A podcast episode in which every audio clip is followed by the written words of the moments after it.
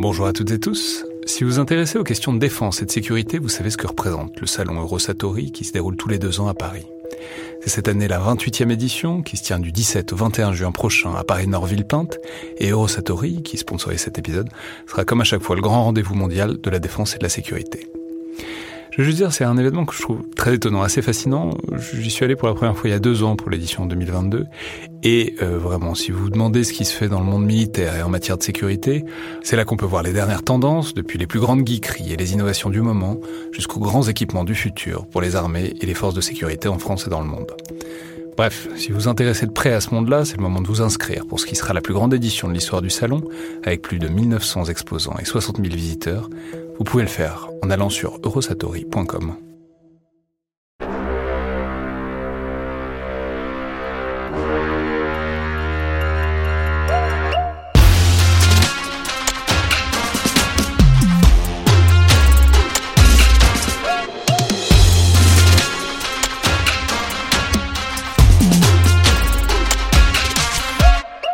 Bonjour à toutes et tous et bienvenue dans le Collimateur, le podcast de l'Institut de recherche stratégique de l'école militaire, l'IRSEM, consacré aux questions de défense et aux conflits armés.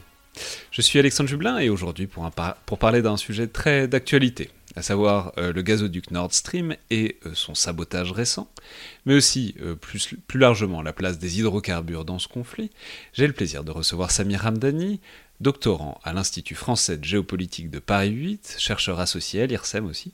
Et le moins qu'on puisse dire, c'est que vous êtes l'homme du moment, puisque vous faites justement votre thèse sur la géopolitique du projet Nord Stream, qui est un sujet qui explose en ce moment, pour, euh, désolé pour le, mauvais jeu de mots, mais euh, que vous, sur lequel vous travaillez déjà depuis plusieurs années. Je peux rappeler que vous aviez notamment euh, copublié une étude de l'IRSEM en 2018 avec Angélique Pal et Céline Maranger, avec qui, Angélique avec qui on a déjà souvent parlé de ces projets à ce micro. Mais je suis donc ravi de, vous avoir, de vous recevoir aujourd'hui précisément pour l'aborder un peu plus en détail et à la, à la faveur, au, prisme de l'actualité. Évidemment, ça va nous permettre d'élargir, parce que ça dit aussi énormément de choses, et c'est une phase dont on parle bon, un peu en filigrane de ce conflit, mais qu'il est peut-être temps d'aborder réellement, toute la partie hydrocarbures, dépendance économique, et aussi éventuellement euh, levier et sanctions vis-à-vis de la Russie. Mais bon, commençons peut-être par euh, l'événementiel, euh, si vous le voulez bien. Première chose, Samir Hamdani, qu'est-ce qui s'est passé euh, En tout cas, que sait-on Et euh, que ne sait-on pas sur ces explosions, en tout cas sur ce dommage au gazoduc Nord Stream? Alors, on a quatre fuites qui ont été euh, détectées par les autorités suédoises et danoises à partir de lundi. Une première lundi, puis deux mardis et une nouvelle maintenant jeudi. Ces fuites sont aux alentours de l'île de Bornholm, qui est une, île euh, danoise au milieu de la, Baltique. Et, euh, donc, euh, le, réseau sismique national suédois a déclaré qu'il avait enregistré deux puissantes explosions. Et c'est pour ça que tous les acteurs pensent au sabotage. Ah, c'est le côté, c'est le fait qu'il y en ait deux et pas une seule, quoi, c'est ça? Bah, on, parle, on parle d'explosion, donc a priori, euh, a priori, oui, ça serait, euh, ça serait donc du sabotage. Et ce qui laisse penser que spontané... coïncidence... spontanément, je peux penser que le gaz, ça a tendance à pouvoir exploser euh, tout seul aussi, mais peut-être deux, ça fait beaucoup. Ce qui fait penser au sabotage, en fait, c'est que, c'est que les, l'ensemble des conduites a, a, pété à peu près aux mêmes endroits, et donc on se dit que c'est une action coordonnée. Hmm.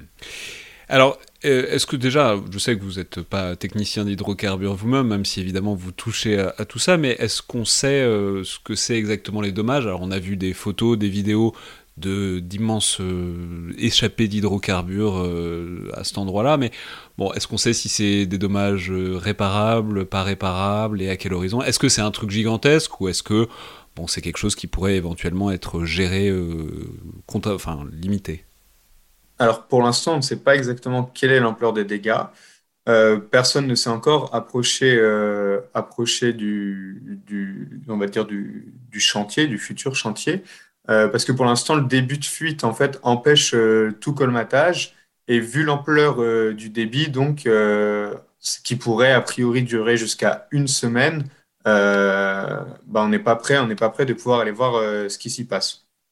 Ensuite, euh, ensuite viendra, euh, viendra le temps de l'enquête. Euh, on a déjà la sûreté suédoise qui a annoncé donc à partir de mercredi prendre la tête d'une enquête pour sabotage aggravé. Et le même jour, les Russes ont ouvert une enquête, le FSB, c'est le parquet général russe qui a indiqué que le FSB ouvrait une, une enquête pour acte de terrorisme international.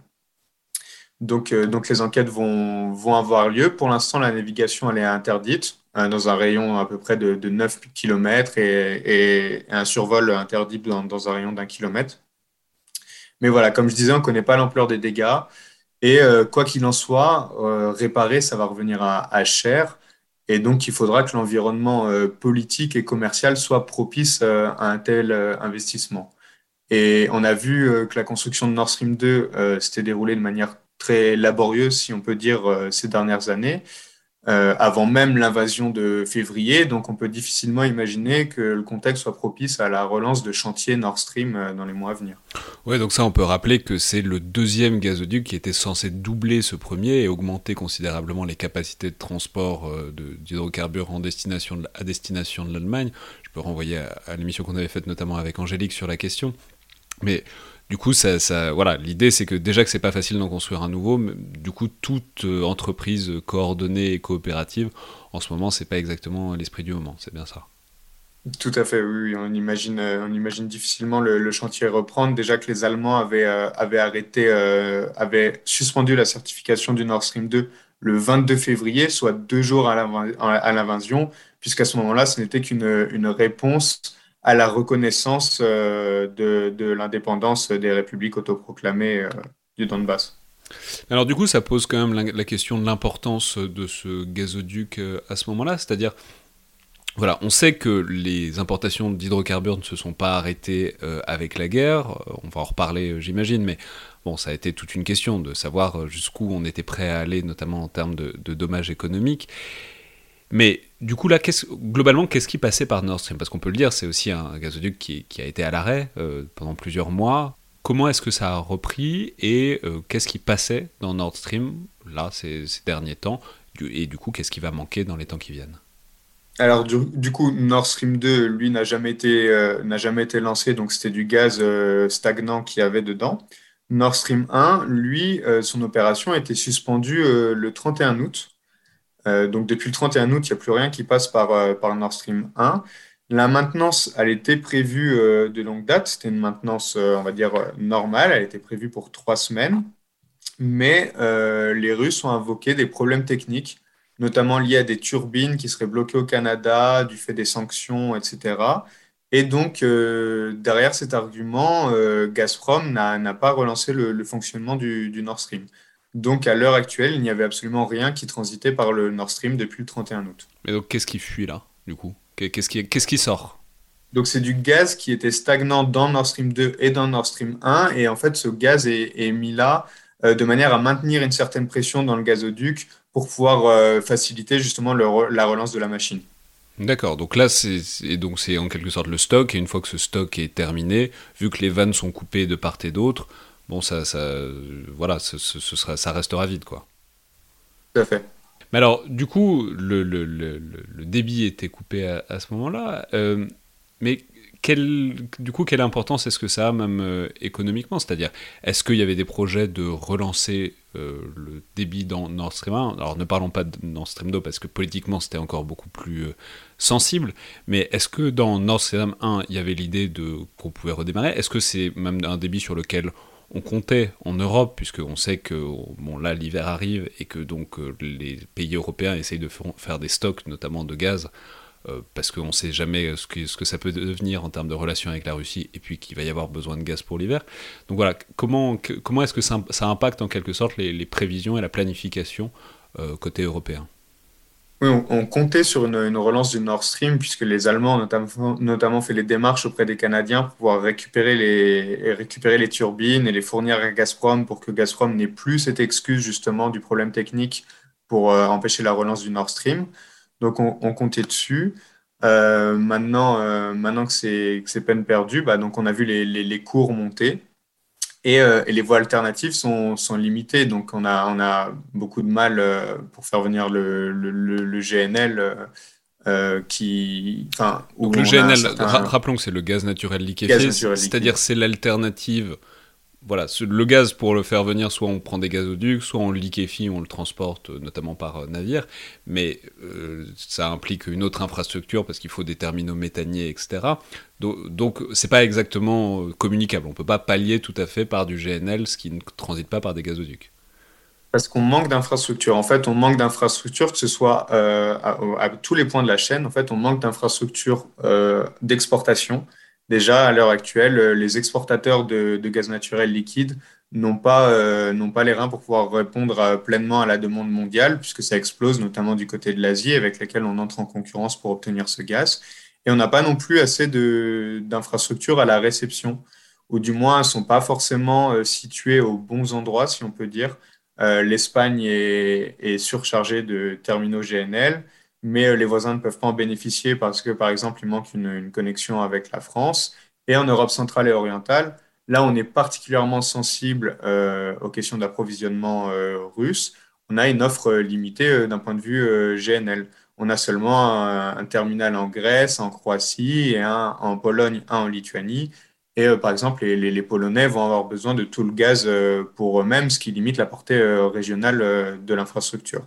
Après, du point de vue russe, les Russes ont euh, largement euh, de quoi, en termes d'infrastructure, envoyer plus de gaz. S'ils ne font pas, euh, c'est par choix, puisqu'ils ont cessé d'utiliser Yamal, qui est le gazoduc qui passe par la Pologne, et ils utilisent à minima les gazoducs du réseau ukrainien.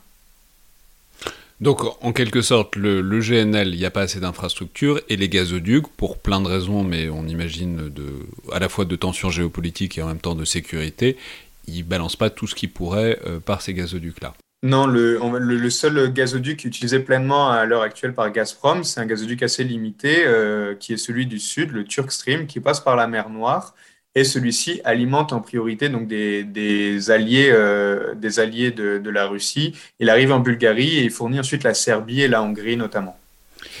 Mais alors la question du coup qui est derrière, c'est euh, pour qui est-ce que c'est le plus important euh, cette affaire-là? C'est-à-dire, par exemple, on peut prendre tous les bouts de l'affaire parce que bon, au-delà de ça, il y a la question de à qui si ce n'est ça profite, ou du coup, en tout cas, à qui, en pâtit le moins, et du coup, qui pourrait l'avoir fait, même si on ne va pas entrer dans des spéculations infinies, puisque ni vous ni moi, on n'en sait rien, mais si on, prend, si on commence du côté de la Russie, par exemple, est-ce que, parce que on sait que la Russie est extrêmement dépendante de ses, hydro, de revenus liés aux hydrocarbures, donc tout ce qui, on peut, il y a une montée des cours qui euh, ramène quand même des devises, même s'ils en exportent moins, mais bon, c'est quand même un, revenu dont ils ont besoin. Est-ce que pour la Russie, c'est un problème, euh, cette interruption de Nord Stream, euh, plus ou moins définitive euh, de ce que vous nous, en dites? Effectivement, momentanément, on va dire, là, à, court terme, ça, entraîne une montée des cours. Donc, Gazprom et, et l'État russe gagnent plus d'argent. Mais à moyen long terme, ils, perdent, euh, ils perdent leur voie d'exportation euh, privilégiée, puisque Nord Stream, c'était la voie sur laquelle euh, Gazprom misait, justement, pour ne plus passer par l'Ukraine, plus par la Pologne. Donc, ils, perdent ici vraiment leur voie privilégiée d'exportation vers l'UE, et donc concrètement leur lien avec leur, marché principal dans, le futur. Donc, ça serait un calcul quelque peu bénéfique à court terme, mais euh, qui, signifie une grosse, une grosse perte euh, à long terme, surtout avec les investissements massifs qui ont été opérés euh, dans ces gazoducs. Donc ça, c'est pour le côté russe. Mais alors, simplement, aussi, quelle importance est-ce que ça a en Russie, euh, ces questions-là? Notamment, quelle importance politique? Parce qu'on parle beaucoup, on en parle tout le temps, mais de risques d'escalade, etc. Est-ce que ce ne serait pas un prétexte pour monter encore d'un cran? Est-ce que c'est euh, des questions qui ont une importance politique primordiale en Russie, qui pourraient donc servir de prétexte à quelque chose? Ou est-ce que c'est un peu comme nous, c'est des tuyaux qu'on ne voit pas quand tout va bien, et il faut, vraiment qu'il y ait un problème pour qu'on s'en soucie? Voilà, quel statut est-ce que ça a en, fait ces, gazoducs-là en Russie? Les, gazoducs ont toujours eu une fonction euh, très politique euh, du point de vue du, pouvoir en Russie. Et, donc, c'est pour ça que aussi l'hypothèse du, sabotage russe paraît folle, mais bon, on va dire qu'en ce moment, les actions folles, c'est pas ce qui manque chez la Russie, puisqu'au final, avoir ces gazoducs, c'est toujours une carte en plus à jouer euh, et, donc, c'est via ces gazoducs, en envoyant peu, en arrêtant d'envoyer, en envoyant beaucoup, que l'on peut faire pression sur certains États, voire diviser, pour mieux régner les États membres, etc. Donc au final, c'est se priver d'une arme en quelque sorte que de faire exploser ces, gazoducs. On peut voir par exemple en ce moment, euh, il y a un certain litige sur, euh, euh, les paiements du, gaz qui transite par l'Ukraine. Naftogaz, qui est l'entreprise d'État ukrainienne gazière, veut emmener Gazprom en cours d'arbitrage pour cette question. Et, et la Russie menace de couper le transit par l'Ukraine. Donc on voit qu'on généralement, c'est plutôt une arme qu'elle préfère garder euh, en main, une carte pour pouvoir jouer en fonction, en fonction des événements, je coupe, je coupe pas. Alors, juste si on reste là-dessus une seconde, on peut dire que la raison pour laquelle beaucoup de gens ont spéculé là-dessus, alors on est vraiment dans de la pure spéculation, c'est aussi que à tout prendre, bon, la Russie fait quand même partie des pays qui ont des capacités là-dedans, des sous-marins euh, qui sont plus ou moins spécialisés pour les câbles et tuyaux sous-marins, disons, et que donc ils auraient au moins théoriquement les capacités pour le faire, même si effectivement ça paraît un peu contre-intuitif l'idée qu'ils sabotent leurs propres installations qui sont autant de leviers euh, de, de, pression euh, à l'échelle internationale. Ben, on, parle d'une profondeur de 70 mètres, donc euh, je suis loin d'être un expert militaire, mais, mais j'ai lu qu'on était dans des zones accessibles par nageurs combattants ou drones sous-marins. Donc des choses que les Russes peuvent faire tout à fait, mais aussi d'autres puissances, c'est ça? Exactement. Mais alors si on continue à prendre, euh, en fait, appelons ça la liste des suspects, euh, de, l'autre côté, on, pourrait imaginer que, on parlera peut-être encore après des pays européens, mais de l'autre côté, est-ce que les, on a beaucoup soupçonné les États-Unis, évidemment, et l'idée que les États-Unis ainsi en quelque sorte couperait la dépendance euh, européenne euh, au gaz russe de manière un peu brutale et, visible. Est-ce que ça vous paraît quelque chose qui, en tout cas, autour est en cohérence avec la pensée américaine, avec la stratégie américaine autour de ces gazoducs? C'est pas, c'est pas la première fois. Les Américains viennent pas de s'apercevoir qu'il y a des gazoducs là. C'est un point de cristallisation depuis très longtemps de la pensée américaine stratégique sur la région. Donc, est-ce que ça vous paraît une hypothèse plausible ou un peu à contre-emploi de ce que savent et ce que font les États-Unis là-dessus? Ça me, ça me semble être une stratégie euh, qui, qui, serait vraiment extrême euh, de, la part des États-Unis. C'est difficile à imaginer puisque certes, les États-Unis, en tant que producteurs de, gaz naturel liquide, euh, profiteraient, on va dire, de la destruction d'infrastructures concurrentes. Mais euh, d'une part, c'est quand même employer de grands moyens pour vendre quelques, euh, quelques bateaux de, GNL, d'autant plus que le secteur gazier aux États-Unis, c'est quelque chose de privé. Donc, ça ne rentre pas directement dans les caisses de l'État, contrairement au gaz en, Russie. Et euh, au vu de la demande mondiale pour le gaz naturel liquide, surtout, c'est pas comme s'ils avaient besoin de ça pour vendre leur gaz et pour le vendre cher en ce moment. Mais est-ce que c'est, euh, ça pourrait être aussi un moyen, sans même parler de bénéfices économiques euh, directs, un moyen de pression sur les pays européens pour que, parce que ça fait longtemps que les États-Unis euh, exhortent un peu les pays européens à diminuer leur dépendance énergétique à la Russie, est-ce que ça, c'est encore un message qui était très pressant ces derniers temps, ou est-ce que, bon, ça, ça, tranche un peu avec la phase dans laquelle on est? Effectivement, les États-Unis ont toujours appelé, euh, appelé, les Européens à diminuer leur dépendance au gaz russe. Mais dans la phase dans laquelle on est euh, aujourd'hui, avec la crise de l'énergie, la, crise économique que, cela va engendrer, je me dis qu'attaquer comme ça la, sécurité d'approvisionnement des Européens, au final, ce serait affaiblir économiquement les Européens et donc affaiblir économiquement ses propres alliés. Je ne pense pas que ce serait le meilleur calcul à faire pour les Américains à l'heure actuelle euh, dans la guerre contre les Russes prendre le risque de, euh, provoquer des, troubles économiques euh, en Europe et donc des troubles sociaux. Mais alors, euh, les Européens, évidemment, ont aussi beaucoup à y perdre, puisque tout le monde a une partie de gaz, et notamment de gaz russe, dans son mix énergétique. Du coup, on ne voit pas très bien qui ça laisse, qui, peut avoir fait le coup, Samir Hamdani. Je, je, ah, pas trop spéculer, mais évidemment, il faut que je vous pose la question d'une manière ou d'une autre. Évidemment, je ferai aucun pari sur euh, aucun pari sur euh, sur les suspects, que ce soit les Russes, euh, les Américains ou les autres justement, qui sont, je pense peut-être la, la, Pologne et l'Ukraine, qui sont donc les, les, pays de transit. ce sont ces pays qui étaient les plus menacés stratégiquement et économiquement par le Nord Stream. Et donc, la destruction des Nord Stream renforce la position de la Pologne et de l'Ukraine dans l'architecture gazière européenne. Il n'est pas non plus évident qu'ils aient les capacités pour faire euh, quelque chose, enfin les capacités sous-marines, ça demande quand même un peu de savoir-faire, et c'est pas exactement les spécialisations ni de la marine ukrainienne ni polonaise, quoi.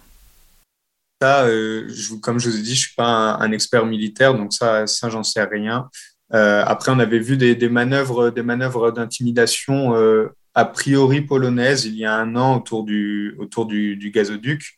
Euh, il y avait un sous-marin qui avait pointé le bout de son nez sur le, sur le chantier euh, il y a à peu près un an, mais on n'avait pas pu identifier euh, quels étaient les auteurs exacts de ces manœuvres d'intimidation. Mais alors, si on essaie puisque si on réfléchit au suspect, euh, évidemment c'est compliqué parce que de toute façon c'est forcément un coup de billard à huit bandes, mais le... En tout cas, quelles sont les conséquences? Tentait qu'on puisse les discerner déjà, mais voilà, quel message est-ce que ça envoie? Comment est-ce que cet événement-là est perçu? Voilà, Est-ce que c'est un message de bah, il faut faire attention à toutes les infrastructures euh, gazières, euh, d'hydrocarbures en général, parce que tout ça est peut-être plus vulnérable qu'on ne le pensait ces derniers temps. Est-ce que c'est un message euh, plus large? Comment est-ce que c'est reçu, en quelque sorte, par le paysage géostratégique? L'origine du, sabotage, si sabotage il y a, étant inconnu, c'est pour l'instant difficile d'identifier le sens du, message, donc si message il y a. Mais une chose, une chose qui est sûre, c'est que les différents acteurs du secteur vont euh, renforcer les, mesures de sécurité sur l'ensemble des, des, infrastructures énergétiques. Après, les infrastructures énergétiques ont toujours été euh, considérées comme, euh, comme des infrastructures d'intérêt d'intérêt prioritaire et, et, ont toujours une grande attention d'un point de vue sécuritaire.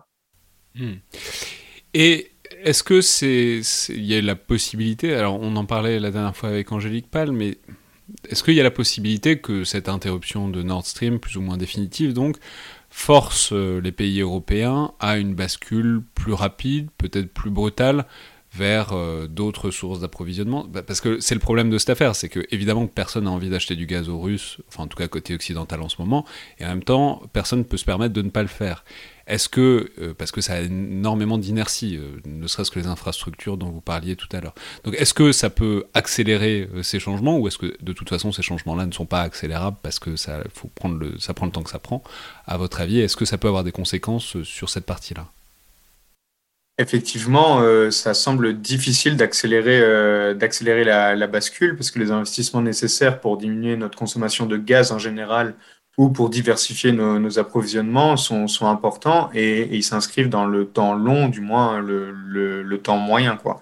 Parce que faire venir plus de GNL, comme je l'ai dit, c'est plus de, plus de capacité d'exportation. Ça, ça dépend pas de nous. Ou du moins, faut qu'on s'engage à des contrats long terme avec les producteurs de GNL. Et ça, est-ce que ça rentre en contradiction avec nos objectifs climatiques, etc. Comment motiver un, fournisseur européen à prendre un contrat de 15 ans quand on lui dit qu'il faut être neutre en carbone en, en 2050 euh, ensuite, plus de, plus de capacité euh, d'importation. Ça, c'est des choses qui mettent, du temps, euh, qui mettent du temps à se développer et pas tout le monde peut, peut le faire. Là, on voit l'Allemagne, par exemple, qui compte construire cinq terminaux de gaz naturel liquide en très peu de temps. Mais ça, c'est peut-être possible parce que c'est l'Allemagne. Pas tous les pays n'ont les moyens de l'Allemagne. Et surtout, on a des pays en, Europe qui sont enclavés et qui ne peuvent pas décider de construire un terminal comme ça et qui vont dépendre des voisins qui ont accès, accès à la mer. Et, euh, pour ce genre de pour ce genre de, projet, si on parle de projets importants, que ce soit des nouvelles capacités pour faire venir du gaz par gazoduc euh, de la Caspienne, donc de l'Azerbaïdjan ou des choses comme ça, on parle de projets qui, qui prennent plusieurs années à se mettre en place. Hmm. Et enfin, peut-être, euh, comment est-ce que tout ça, justement, s'est vécu par la Russie? C'est-à-dire, euh, bon, voilà, il y avait déjà ce mouvement d'essayer de diversifier les sources d'approvisionnement. Il y a un enjeu par, ailleurs de transition écologique, euh, évidemment. Mais comment est-ce que les Russes sont inquiets, ou pas inquiets d'ailleurs, de toutes ces tentatives européennes, d'une manière générale, de se détourner de leur gaz? Est-ce que, parce que vous l'avez dit, là, les, revenus, ils sont à peu près stables, voire même en hausse, mais ça va pas, probablement pas durer euh, une infinité de temps, surtout si la guerre se prolonge, surtout si vraiment il y a une insistance très forte pour construire des infrastructures alternatives. Donc comment, comment est-ce que c'est vécu, ce changement progressif mais réel euh, en Russie? Alors les, les Russes, euh, d'un point de vue rhétorique, essayent de renverser la représentation, eux qui sont vus comme des fournisseurs non fiables renversent la représentation en disant que les Européens, eux, sont des clients non fiables et qui mettent en péril la sécurité du marché, la sécurité des infrastructures, etc. Puisque quand on est du point de vue producteur, on doit s'inscrire dans le temps long pour pouvoir gérer euh, de telles, de telles infrastructures de production. Et euh, la réaction matérielle, cette fois, non, non pas rhétorique, c'est le pivot vers l'Asie. Ils vont essayer de réorienter euh, leurs exportations vers l'Asie, mais, mais comme l'est le processus de diversification des, des approvisionnements en Europe, le pivot vers l'Asie euh, pour les Russes, c'est également, un, chantier, euh, énorme et un chantier qui, prendra, euh, près d'une, décennie. Puisque pour l'instant, on construit des, des, gazoducs vers la Chine, mais donc dépendre de la Chine comme seul client en plus, c'est-à-dire ne peut-être pas avoir même, les, mêmes marges que, que, les Russes pouvaient se faire en, en vendant leur gaz, leur gaz aux, Européens. Et euh, du coup, ils en font quoi de leur gaz pendant ce temps-là? Puisque vous l'avez dit, euh, tout, tout, le volume, euh, les volumes exportés vers l'Europe baissent, les volumes exportés vers la Chine ne peuvent pas trop monter. en même temps, on sait, on ne sait pas d'ailleurs, mais le pompage d'hydrocarbures, enfin, ça, a une grosse inertie, quoi. C'est pas comme si on pouvait décider tout à coup d'arrêter de le pomper. Enfin, ça, c'est plus compliqué que ça. Donc pendant ce temps-là, qu'est-ce qu'ils font de tout ce gaz, les Russes, parce qu'ils vont pas tout consommer non plus. Alors, ils ont, ils ont rempli leur stock. Euh, ils ont rempli leur stock à 100% en mi-septembre. Mi, euh, ils, ils, avaient fini de remplir leur stock. Donc maintenant, c'est plus une solution possible. On a repéré par satellite euh, du, du, torchage.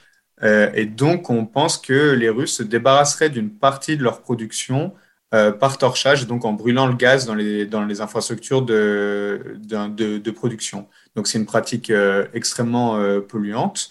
Euh, voire il rejetterait du gaz sans même le torcher, donc à ce moment-là, c'est encore, encore plus polluant. Et on observe également ça, ça se voit, les récents... Ça, se voit Ça se voit par image satellite, oui, on peut le voir dans, dans l'atmosphère, on, on, a pu, on a pu observer de, de telles fuites. Mais donc, ils préfèrent le brûler littéralement que nous le vendre, quoi.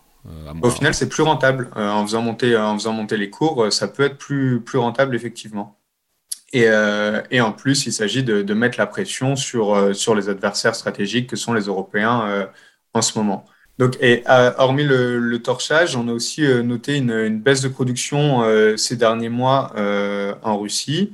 Et, et, la baisse de, la baisse de, de production pourrait être problématique à l'avenir, puisqu'il est difficile de relancer, de relancer les, les, capacités de production qui ont été arrêtées. Et donc, ça pourrait détruire à long terme une partie des capacités de production russes. Et simplement, est-ce qu'on pourrait imaginer, alors on vient de, on, vient de dire que c'était déjà problématique et qu'ils savaient déjà pas quoi faire de tout le gaz qu'ils extrayaient, mais est-ce qu'on peut imaginer encore une montée d'un cran, c'est-à-dire est-ce que les, ce qui continue malgré tout euh, à exporter encore, est-ce que c'est dans l'éventail stratégique de la Russie de complètement couper les exportations à, destination de l'Europe? Parce que c'est ça le, truc qui était bizarre depuis le début. Enfin, on, l'a dit, on l'a beaucoup dit, qu'on finançait la guerre des Russes euh, euh, en continuant de leur acheter leur gaz, et que c'était en quelque sorte un moyen de pression pour eux. Mais est-ce qu'il y a une version de tout ça où les Russes arrêtent complètement euh, les, les, transferts vers, vers l'Occident, disons au sens large, ou est-ce qu'il y a une sorte de conscience euh,